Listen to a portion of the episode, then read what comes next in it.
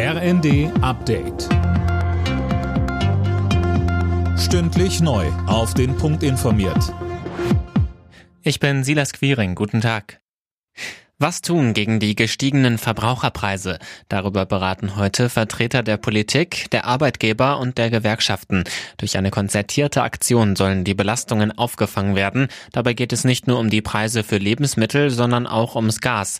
Dazu sagte SPD-Chef Klingbeil bei NTV. Es geht jetzt aber darum, auch Alternativen aufzubauen, LNG-Gasinfrastruktur aufzubauen, zu gucken, wo können wir zusätzliches Gas einkaufen. Und gleichzeitig natürlich der Appell an die Bürgerinnen und Bürger, guckt, wie ihr im privaten einsparen könnt. Das, was wir erreichen müssen, ist, dass das Gas in der Industrie nicht rationalisiert wird. Die Polizei in Kopenhagen geht nach den tödlichen Schüssen in einem Einkaufszentrum nicht von einem Terrorakt aus. Der mutmaßliche Täter soll in der Vergangenheit psychische Probleme gehabt haben. Mehr von Tim Britztrup. Der 22-jährige Däne hatte gestern offenbar völlig wahllos auf Besucher des Fields Einkaufszentrums in der dänischen Hauptstadt geschossen. Drei Menschen waren dabei ums Leben gekommen, ein 17-jähriges Mädchen und ein gleichaltriger Junge, außerdem ein 47 Jahre alter Mann. Drei weitere befinden sich in kritischem Zustand. Der Tatverdächtige konnte kurze Zeit später widerstandslos festgenommen werden.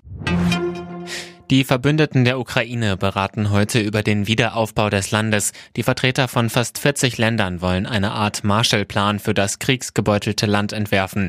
Und sie wollen auch hören, was sich die Ukraine vorstellt, wenn der Krieg zu Ende ist.